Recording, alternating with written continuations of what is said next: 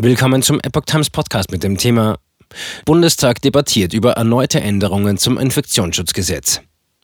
Ein Artikel von Susanne Ausitsch vom 16. März 2022.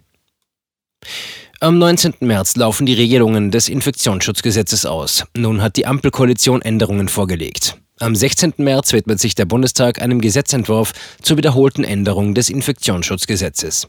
Dieser wurde aufgrund der am 19. März auslaufenden Regelungen von der Ampelkoalition eingebracht. Laut dem Entwurf der Änderung zum Infektionsschutzgesetz sollen die einzelnen Bundesländer ab dem 20. März nur noch befugt sein, sogenannte niedrigschwellige Auflagen anzuordnen.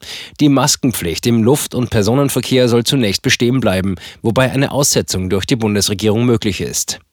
Dreh- und Angelpunkt des neuen Gesetzes ist die Hotspot-Regel, die bei einer lokal begrenzten bedrohlichen Infektionslage greifen soll.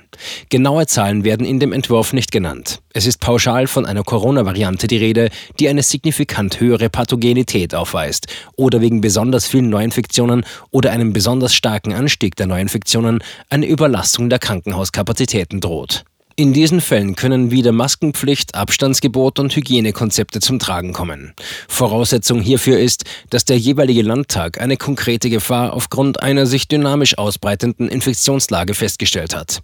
Derartige Maßnahmen sind bis maximal zum 23. September 2022 befristet. Dann müssten die Maßnahmen für die Herbst-Wintersaison bewertet werden. Die Gesetzesänderung sieht vor, dass voll- und teilstationäre Pflegeeinrichtungen dem RKI monatlich anonymisierte Daten melden über die Anzahl der geimpften Personen, die dort beschäftigt oder gepflegt werden.